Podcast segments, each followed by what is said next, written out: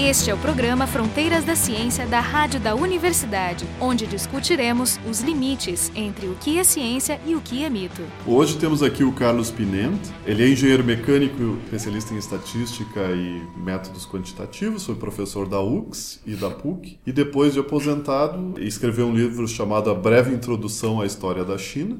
Então a gente convidou ele para contar um pouco sobre esse país misterioso para alguns. A misteriosa China, né? Quem é que foi que disse? Tema no dia em que este gigante despertar. Foi Napoleão. O mundo há de tremer quando a China acordar. Vamos começar por aí. É. Então a China acordou. Mas quando é. que a China dormiu, na verdade? É. A China é um país de 8 mil anos de história. Ela é a única civilização viva desde sua fundação. Porque tivemos outras, civilização do Egito, teve outras na Europa, tudo, mas todas se extinguiram. A China não. Por isso que muitos dizem, né, tudo há de passar nessa vida, menos a China. Quando se diz que a civilização não se extinguiu, em que sentido, assim? Porque tem uma continuidade, né? Por exemplo, a língua. São várias sim, línguas sim. ali. Elas são as mesmas dentro desses oito mil anos? são. Bom, a China começou a ser povoada, segundo os, os, arqueólogos, lá por 800 mil a 1 milhão de anos atrás, quando o Homo erectus saiu da África e foi para o Levante, foi para a Europa, né? O Homem de Pequim a última avaliação que foi feita é uma idade de 700 mil anos atrás. Depois houve o Homo sapiens, que há uns 50 mil anos também entrou na China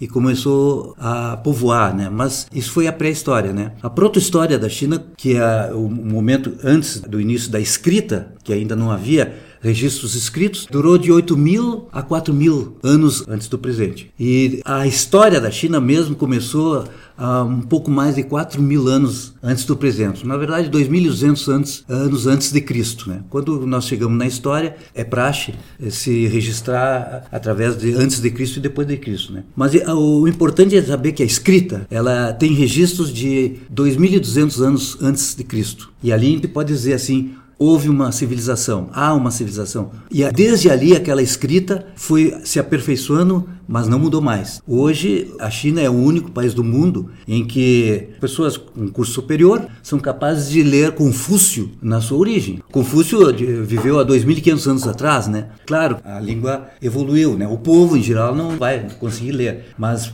pessoas que estudam literatura ou têm curso superior são capazes de ler todas essas escritas de mil anos atrás. É, tem um paralelo só que seria na Grécia, que a escrita é a mesma, embora tenha mudado um pouco o vocabulário entre o grego antigo e moderno, é. Tem uma continuidade de uns 2.500 anos. É possível Mas, por também. Por exemplo, o latim não, porque quantas pessoas leem latim ou falam fluentemente é. hoje? Bom, aqui no é. Brasil o pessoal não entende português de 20 anos atrás. é bom, mas é que aí tem aquele fato que a língua dinâmica está sempre mudando, então na é. China também deve ter evoluído. Sim, sim, sim, com certeza. Bom, na, na China eles chamavam de mandarins, no plural, que eram os diferentes grupos linguísticos, tinha uns quatro ou cinco. E aí o mandarim oficial foi quando o primeiro imperador da China, né, o imperador Qin, em 221 a.C., ele foi um imperador duríssimo, né, violento. Né. Por outro lado, ele padronizou toda a China com a língua. Então ele, ele disse assim: esse mandarim vai ser a língua oficial da China. Naquele instante foi obrigado ao ensino do mandarim oficial que é o que nós que conhecemos até hoje. Mandarim. E é chamado de mandarim porque os mandarins eram os escribas, os que escreviam, né? Porque na verdade, na China eles não chamam de mandarim. Na China tu falar assim em mandarim, eles vão perguntar qual mandarim. Mandarim é sinônimo de língua. São as línguas, é, é, os mandarins, é. Aí falando na unificação, tem outro paralelo, o caso da Itália, que é bem mais recente, foi hum. feito também, digamos, uma certa pressão para se estabelecer é. e daí padronizar a língua que seria Isso, o fiorentino, como uhum. o italiano, Sim. se bem que os dialetos permanecem, é a mesma coisa, e línguas, inclusive, né? É, a China tem uma, uma, grande vantagem, a língua escrita delas, que é através de caracteres, né? Hoje em dia, inclusive na China,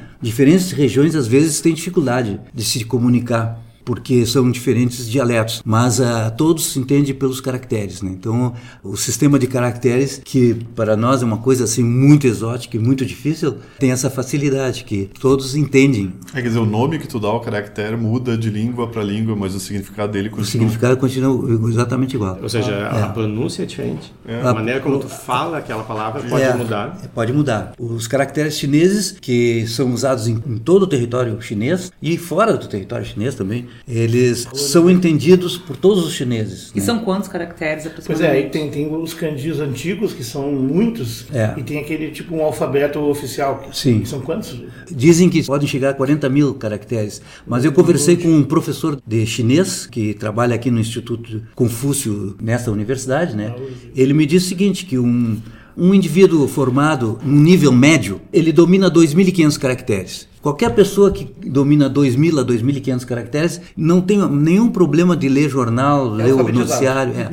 Já um professor eh, de nível superior, formado numa universidade, ele domina 5 mil caracteres. E os especialistas eh, em línguas, esses dominam 10 mil caracteres. Então 10 mil caracteres é o máximo, mas conhecendo 2 mil caracteres tranquilamente... Já é um número incrível, né? Poxa, um número Nós incrível. Parece no caso, no não, país mas- é uma lógica que a gente tende a comparar com o nosso alfabeto, mas a lógica é diferente. O nosso alfabeto ele simplifica a forma de, de escrever os sons, mas se a gente pegar a diversidade de fonemas que a gente utiliza para Sim. pronunciar, é parecido. São Não, e, milhares assim, mesmo. O número tá? de palavras que a gente conhece. Só que eles é têm grande. representação gráfica para cada fonema, e inclusive elas estão bem intuitivas. Né? Exatamente. E as crianças aprendem lá a ler muito antes das nossas por causa dos caracteres, né? Uma criança no Brasil para casa, árvore, né? Cachorro, gato. Aqui nós temos que aprender a função das letras, né? E lá não. Sim, aqui então a gente tem uma combinação de símbolos Isso. que gera uma palavra, É, lá cada símbolo é, é, aqui- uma É, palavra. o que eu acho curioso é que se tu vai usar uma imagem para representar um objeto, Sim. por que não usar então uma forma estilizada desse objeto? Por que usar um símbolo abstrato? Mas não é abstrato, alguns deles são nada Não, abstrato. mas é que ele, tu, tu precisa que o símbolo seja facilmente reconhecido. Então mais fácil se É. ele tiver alguma semelhança com o objeto Não, não, que mas ele... é que tem que ter regras como desenhar ele. Mas eu queria voltar para a civilização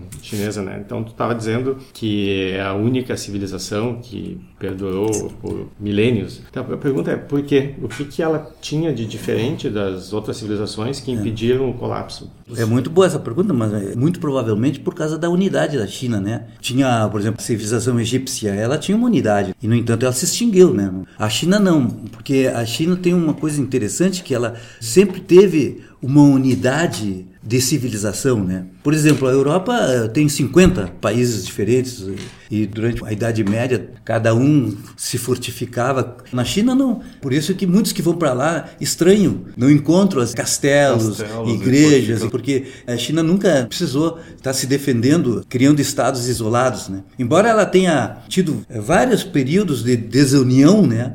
Por incrível que pareça, ela por 4 mil anos ela conservou o mesmo padrão de organização de Estado, que era o Império. De vez em quando eles se desentendiam, né? brigavam entre si, duravam um século, dois séculos, três séculos, se juntavam de novo, continuava a mesma coisa. Só foi mudar em 1912. está dizendo que a unidade territorial se deve a uma unidade cultural. Tá, é verdade que construções chinesas, bom, eles fazem muitos de materiais bem perecíveis e outros, né? Mas É. tem construções, por exemplo, como a muralha China. É, bem o oposto, Tem. são uma das coisas mais Tem. duráveis e notáveis, né? Tá, Mas a unidade territorial, em geral, é a explicação mais para uma continuidade. né? É. Quer dizer que o poder foi exercido com continuidade, com a cultura, com a herança, constantemente durante esse tempo todo. É a mesma forma de governo durante 4 mil anos. Na Europa se fazia revolução e se instalava governos diferentes. Um era uma ditadura, outro oligarquia, outro uma teocracia, outro uma democracia. E na China não. Né? A China foi sempre o mesmo padrão. Só foi mudar com a Revolução de 1912. E aí o que aconteceu? Aí entrou a República da China. Aí mudou completamente. E essa república era mais copiada do, do Sim, do Ocidente. do é. Ocidente. Ainda retomando um pouquinho,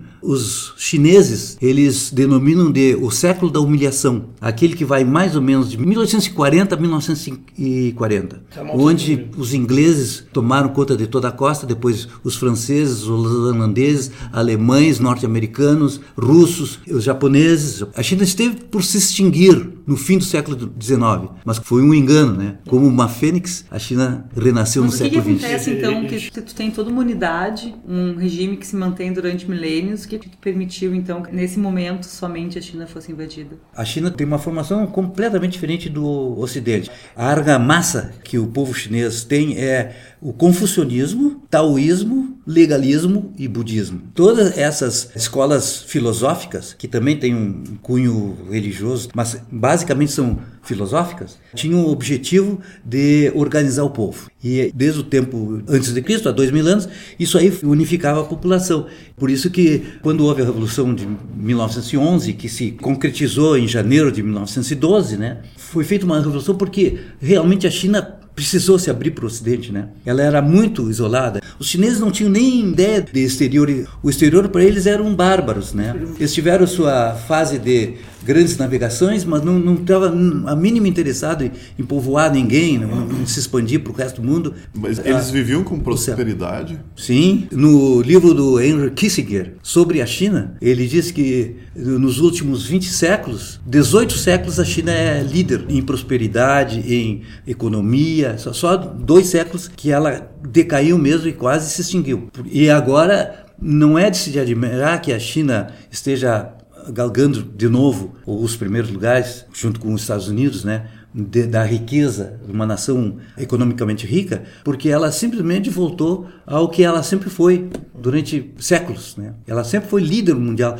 As cidades chinesas, enquanto as cidades ocidentais eram burgos, né, violentos, destruídos na, por doenças. Na China, na China já tinham cidades altamente organizadas. Né? Esse é uma medicina ah. sistematizada, tem regras de higiene e saneamento bem Sim, estabelecidas. Sim, bem estabelecidas. Para morar em é. ambientes urbanos, uma coisa que na Europa precisou morrer muita gente até eles começarem é. a pensar em uma coisa chamada esgoto. Não, o pessoal diz né, que há 6 mil anos, quando o mundo estava sendo criado, a China já era um império.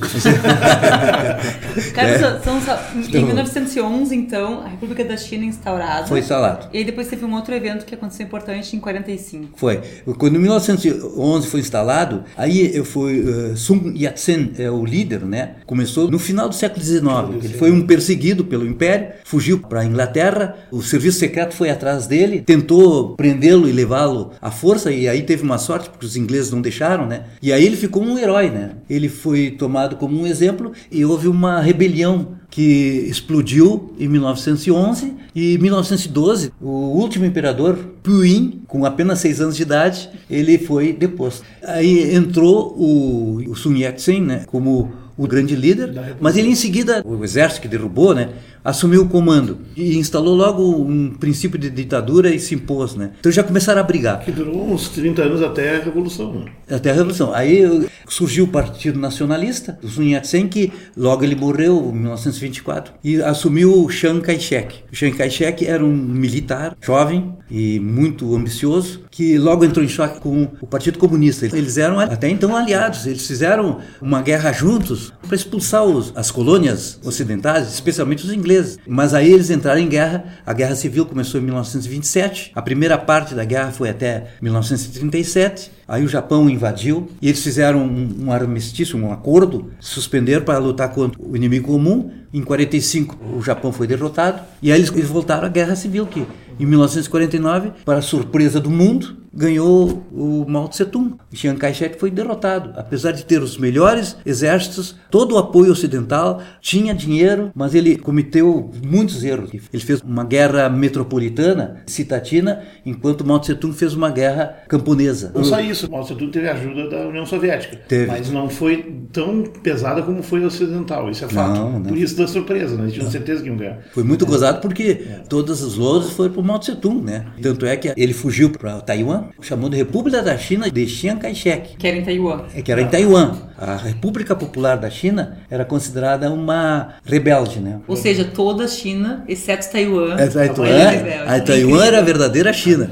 Agora é interessante ver como é que foi essa derrubada do, do poder colonial lá, porque foi os dois lugares onde o Império Inglês mais apanhou, né? Que foi Sim. na Índia e na China. Principalmente dois lugares que tinham culturas milenares, complexas, bem estabelecidas. Né? E uma população enorme. Uma população gigantesca. Qual era a população da China nessa época? Ele estava nos 600 milhões por aí. Compara o que devia ser a Inglaterra, né? E Inglaterra, Inglaterra devia uma, ser, é. 50 milhões. Numa época que as guerras, os equipamentos eram as pessoas, né? os armamentos eram de é, menos. É, eu gosto de ressaltar isso, que é uma coisa que foi experimentada lá e talvez o único lugar nessa escala de forma assombrosa. Né? Eles entendendo que a unidade territorial chinesa tinha como base uma unidade cultural muito forte, eles conseguiram elaborar maquiavelicamente uma forma de quebrar essa unidade cultural, fomentando uma coisa que já existia lá, que era o consumo do ópio, que era uma coisa é, ocasional e tal. Ele foi talvez o grande exemplo de uma civilização que foi, digamos, botada de joelhos, drogando a sua população, que foi a guerra do, do ópio. Né? Assim, que inclusive venceu muita gente também na Europa. E o ah. resultado final disso foi que os valores ocidentais foram sendo introduzidos, bem ou mal, apesar de toda essa resistência cultural. É, tanto que teve esse movimento republicano e inspiração ocidental no início do século XX. Sim. Parecido com o que teve também na Turquia, no fim do século XIX, né? os jovens turcos. No Japão também, toda aquela turma que queriam copiar o Ocidente. Né? De certo modo, a, funcionou essa guerra cultural. A parte boa, entre aspas, das colônias inglesas é porque pela primeira vez o Império Chinês, a corte né, e o imperador que ele considerava assim, não, é mais um povo bárbaro que está ocupando lá, mas eles vão sair como sempre saíram, né? Mas não, ele estava enganado. A Inglaterra foi indo, fez as duas guerras do ópio, né? Invadiu duas vezes Beijing, né? O imperador teve que fugir, aí o império teve que abrir para o Ocidente. E isso foi positivo no sentido de que naquele instante a China então passou a ser uma nação internacional. Né? No Ocidente havia a revolução industrial e tudo mais, e a China não podia ficar parada, né? Não podia continuar naquele sistema antigo antigo. Deixa eu entender uma coisa. Daí, quando a República Popular da China se instalou em Pequim, Sim. então o Partido Comunista toma conta toma. e não é reconhecido internacionalmente. Não. Quando é que isso acontece? Essa é uma outra questão muito interessante. O arqui-rival do comunismo, Richard Nixon, foi o que deu abertura para a China. Pelo seguinte, a Rússia passou a ser o grande perigo mundial, não a China. Tinha o Mao Tse Tung e o Xu Enlai, que era o primeiro-ministro. E aí ele convenceu os Estados Unidos que não era a China que estava ameaçando os Estados Unidos, mas a Rússia. E aí então o que, que fez? O Nixon,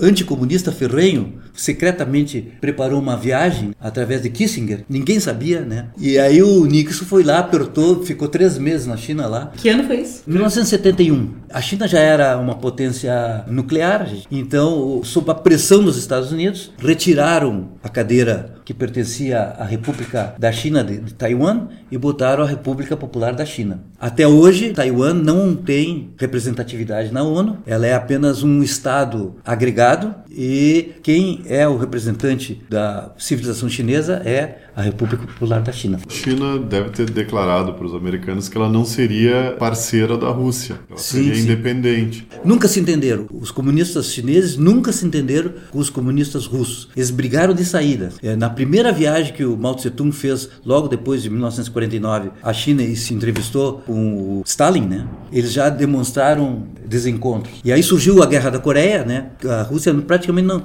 não ajudou a China na Guerra da Coreia. E a China temeu por ela. A China então mandou 400 mil soldados para essa guerra que ficou empate, né? Foi aí que ficou claro que a China não era parceira da então União Soviética e os Estados Unidos tiveram que optar, né? Só que é um, isso aí é um jogo geopolítico de dominação muito grande, né? É um jogo de cartas é. onde a gente não vê metade das cartas. Não, né? impressionante. Uma coisa interessante, assim, estão falando da duração, tem praticamente 4 mil anos de cultura, política e unidade territorial isso. chinesa. Né? História. Né? Teve um estudo em 2002 do Michael Shermer discutindo quanto tempo dura em média as civilizações. Ele pegou as 60 mais conhecidas civilizações terrestres, indígenas, eh, asiáticas, africanas, outras, né, Egito e tal. A nossa é difícil trabalhar porque nós estamos no meio dela, e tentou estabelecer assim a duração histórica conhecida delas uhum. e fez a média. E a média de duração das civilizações na Terra, em 60 civilizações mais ou menos, era 400 anos. Que na verdade, assim, por exemplo, nós ainda não chegamos nos 400 anos, como civilização ocidental industrial, por exemplo, Sim. ou, ou estamos muito perto disso e estamos lutando para terminar logo o serviço. Né? Mas se tu olhar bem assim, tem flutuações, 600 anos dos Incas, 200 anos. Roma foi 400 anos também? Chegou a mil anos o total de Roma, mas a, o Império Romano é em 400 anos. É. Então, assim, é um caso muito especial. Eu diria, não é só a sanidade cultural que foi mantida à força por uma Sim. determinação cultural forte, mas deve ter aspectos geográficos também. Por exemplo, o fato de estar bem longe das novas potências que surgiram, com Isso. riquezas ambientais tais que eles não dependem de ninguém para nada. Sim. Mas eles têm essa cultura até hoje, né? Por exemplo, Sim. enquanto o Brasil deu de presente para os estrangeiros, na China eles descobriram uma coisa semelhante ao pré-sal e cimentaram os poços para guardar para quando precisar. E eles também têm uma população tão gigante, um tem, consumo interno. Não é simples o problema, é. uma população que é também tanto que eles já tiveram por é. erros de planejamento, é. teve a grande fome, né? Eu gostaria de focar um outro caso muito complexo, que é qual é a forma de governo chinês. É, né? a questão se é ditadura, Sim. se é, é democracia. É, exatamente. É. A China ela tem uma alternativa à democracia única no mundo atualmente. E quanto mais passa o tempo, mais ela está impondo essa alternativa. E é muito difícil de ser aceita porque a democracia é, é uma coisa que não, não se pode contestar. Quer dizer, qualquer pessoa aqui que vai criticar a, a democracia já é considerado comunista, já é considerado contra o o povo, Atualmente contra a liberdade, etc. É muito difícil. Mas a China tem um sistema que não é uma ditadura e não é, muito menos, uma democracia, né? No democracia no molde ocidental, é. é, muito importante. Que é uma democracia eleitoral delegacionista. Isso, é? e a, a, o ano que vem tem eleições na China. Desde a Constituição de 1978, depois que morreu em 76 Mao Tse Tung, houve dois anos de reagrupamento ali, né? Em 78 se fez a Constituição. Ela foi corrigida já algumas vezes, mas ela é de cunho comunista, mas ela previu um sistema presidencialista com eleições de cinco em cinco anos. Mas dentro de um único partido, porque é o Partido Comunista. O único partido a nível nacional é o Partido Comunista. Essas eleições são eletrônicas ou eles contam um bilhão de votos à mão? As eleições regionais são voto direto. Mecânico. É, mecânico. Lá o voto é obrigatório. O, o voto lá, tem mais não, escrutinadores. É um sistema tão complexo. As províncias têm tantas características próprias. Agora, a eleição para presidente e primeiro-ministro é indireto. E geralmente é o indicado pelo. É como os Estados Unidos, é a mesma coisa. É um sistema de delegados, então, também? Sim, um sistema de delegados. Outra coisa curiosa é a seguinte, que na China é impossível ocorrer um candidato como o Trump, por exemplo. Porque para galgar postos políticos na China, China tem que haver uma história. A pessoa tem que ter uma formação, tem que ter uma dedicação ao seu país e ele vai subindo lentamente. Todos os que estão no ápice do poder da China, né, são todos eles com 20 anos ou mais de vida política dedicada à China. E são, em geral, engenheiros, advogados, médicos, biólogos. E não há possibilidade de um radialista ou um jogador de futebol, porque é famoso e conhecido, se candidatar e ganhar a eleição. Isso é impossível. Tu falaste também um momento que eles eles podem ficar um tempo finito, né? Eles não podem ficar para sempre. Não, o máximo é, é cinco anos e com uma reeleição só. Mas aí ele, tem, ele pode subir para o próximo nível. Só pode subir. Então ele, pode ficar alguns anos, pode, muitos pode. anos no sistema. Ele, mas não, ele vai subindo, vai subindo. É. Ele começa lá na província, em representação de classe, em sindicato, vai subindo, vai subindo, subindo, até chegar no Politburo, lá em cima, né? Aí vem a indicação indireta, né? Mas de qualquer forma é importante saber que a cada cinco anos ou 10 anos, muda o presidente, o primeiro-ministro e todos os ministros. Quando se tentava comparar a União Soviética com China como dois, digamos, caminhos, inclusive Sim. os dois partidos comunistas no Brasil tinham como Sim. seus guias, se tentava comparar para entender as diferenças, né? E quando tu ia examinar as diferenças, tu via assim que a China tinha incorporado elementos do modelo soviético, Sim. mas adaptou-os a coisas que já tinha da sua história pregressa, é desde a República e até de antes, né? De novo, quando veio a revolução com Mao, uhum. digamos, a coisa se estabeleceu já assim, fazendo uma espécie de sincretismo, né? Como se na China não existe o, o a democracia ocidental nem o modelo comunista soviético, tem uma versão chinesa. Chinesa. E o modelo chinês não pode ser assim absorvido por outros países. Ah, vamos votar no Brasil um modelo chinês, isso é um absurdo, né? Ou mesmo qualquer país ocidental, porque é deles próprios, né? Cada país tem que achar o seu modelo, né? Por isso que é meio fora de questão dizer que vamos botar uma democracia ocidental na China, né? Não é possível, porque a China é é, mas é confucionista. Na história original da China não teve assim, ele teve muitos períodos de expansão e guerras com civilizações vizinhas. Na história chinesa Sim. tem uma história assim de crueldade, de agressividade na agressão dos territórios ou a incorporação era um pouco menos violenta se comparado com a história europeia? Isso é importante, né? Exemplo, um dos defeitos que tinha na estrutura do poder soviético é que eles herdaram vários elementos de mentalidade burocrática e de autoritarismo Sim. do czarismo, que é uma das oligarquias mais espantosas da história europeia. Eles eram assim, uma crueldade a toda prova. A gente ouve histórias parecidas de vários povos, assim, Sim. mas é, os chineses Sim. fazendo assim. Não, tipo, é. Pois é, como é que era? A China foi muito invadida, né, nas fronteiras, sempre lutaram, porque. Já também invadiu, claro. Né, e havia muita luta. Mas é, o curioso é que os invasores, geralmente, eles chinesizaram, chinesizavam. Eles assimilavam a civilização chinesa, né? Tanto é que nós tivemos dois grandes impérios externos à China, que foi o Mongol, né? O Gengis Khan não chegou a invadir a China porque ele morreu, mas os descendentes deles invadiram a China e assumiram uma dinastia que durou um século, que era uma dinastia mongol. Posteriormente teve a Manchu, né, que foi a última. A Manchúria é o extremo nordeste da China, né, com características diferentes do chinês Han. A etnia Han ela compreende 90% da, da China. Foi a grande dinastia que unificou culturalmente. E unificou tudo, é. E tudo. Mas né, os manchus não. Os manchus dominaram a China, ficaram 300 anos que foi a última dinastia. E que, não, que os ingleses se associaram, inclusive, os ingleses fizeram uma aliança com a Manchúria, não foi? Com a Manchúria? Não. Sim, nessa tentativa de controlar. De controlar. Não, é, os ingleses eles tentaram dominar a China através do Tibete, porque o Tibete é fronteira com a Índia, né? Isso no século 17 para o 18 depois de 18 para o 19. No século 18 foi o grande século que os ingleses estavam dominando a Índia, né? E tinha a Companhia das Índias, etc. E eles viram o território tibetano, que fica na Ásia Central, e disse assim, é ali que nós temos que sentar pé. E eles estimularam os Dalai Lama para fazer uma independência. No momento que os Dalai Lama fizessem a independência, eles seriam um protetorado inglês. E quando a China teve a guerra civil, ela ficou muito fragilizada, né? E os Dalai Lama aproveitaram para tomar conta, expulsaram os chineses de lá, né? E só em 1950, depois que se resolveu tudo, que o Mao Tse-tung reassumiu o Tibete. E aí disse aqui que ele invadiu o Tibete, mas rigorosamente ele não invadiu, Tomou. ele retomou o Tibete que sempre foi da China. E né? eliminou né? o sistema feudal que tinha ali. Isso, é, exatamente. É um dos, o sistema feudal dizer, violentos. Essa, é, Sim, porque é, todo mundo muito, incensa muito. os tibetanos, mas ah, é um regime horroroso, super cruel e da Idade Média. É. Só 5% eram alfabetizados, né? Tem um outro ponto que eu acho que é importante que a gente toque, porque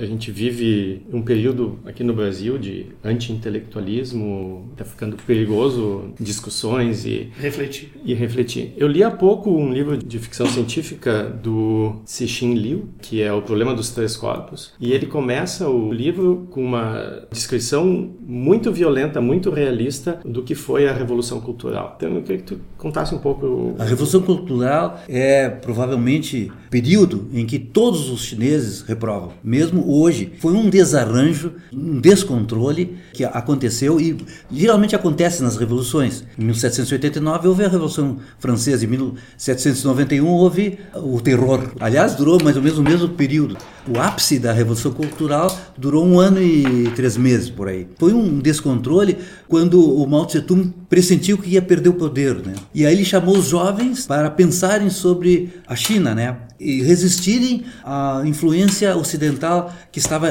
penetrando na China. Ele deu força para os jovens. E aí os jovens, com o livro vermelho na mão, fizeram a sua revolução. Tentaram romper toda a organização social da China, que era confuciana, né? E quiseram eliminar Confúcio até, porque o Confúcio dizia: os mais jovens têm que respeitar os mais velhos, os filhos respeitam os pais, o cidadão respeita o governante. Um bom governante terá um bons súditos. Se o governante não for bom, ele terá que ser substituído. Mas tem que haver a hierarquia de respeito. Pois os jovens quebraram isso. E aí eles uh, atacaram os, os, intelectuais, os professores e tudo mais. Durou um ano. Essa. Foi tão violento isso aí. Porém, não houve tribunais de julgamento como houve na França. Houve muita morte, Não, mas existiam, suicídios. Existiam julgamentos sumários que eram feitos por essas milícias. Que... O julgamento geralmente se resumia em mandá-los para o interior da China. Então eles mandaram quantidade de intelectuais, engenheiros, de médicos. Sim. Essa foi a parte boa da, da Revolução é. Cultural. O interior da China começou a receber uma qualidade que não conhecia. Que é o nome Revolução Cultural? Qual é a ideia? Ah. No nosso caso seria Revolução Anticultural.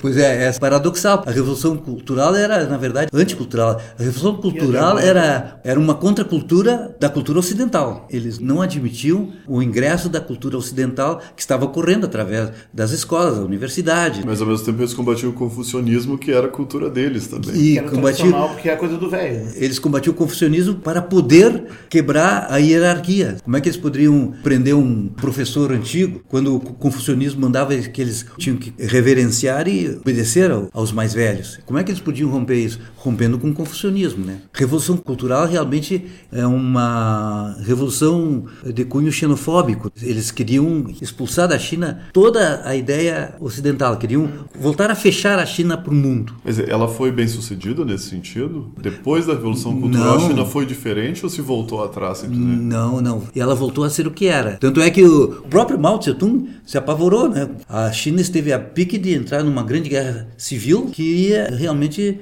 acabar com o regime, né? Da China. Foi o próprio Mao Tse-tung que acabou com esse movimento, chamou o Exército de Libertação Nacional e que reassumisse o poder. E aí os jovens se dispersaram. Eram jovens de 18, 20 anos, né? Nem conheciam como era antes. Eles não, não tinham nenhuma ligação com a história da revolução comunista tão sofrida, né? Tantos mortos, etc. Eles não tinham nenhum um compromisso com isso, né? E no meu livro eu discuto bastante, é, que aliás eu me baseio bastante também em um outro especialista em China, americano que já morreu, que é o John King Fairbank. Ele é considerado talvez o maior, o maior entendido de China do Ocidente. Ah, tem um filme também, aquele do último imperador, uhum. do né, Bertolucci. Aquele filme eu recomendo. É claro, é, poderia ter sido assim a história do último imperador, mas a, os fatos históricos e as datas são corretas. E ela foi filmada dentro da China e dentro da Cidade Proibida, né? Porém, a história está adocicada ali, né? Sim, claro que eles não podiam falar contra,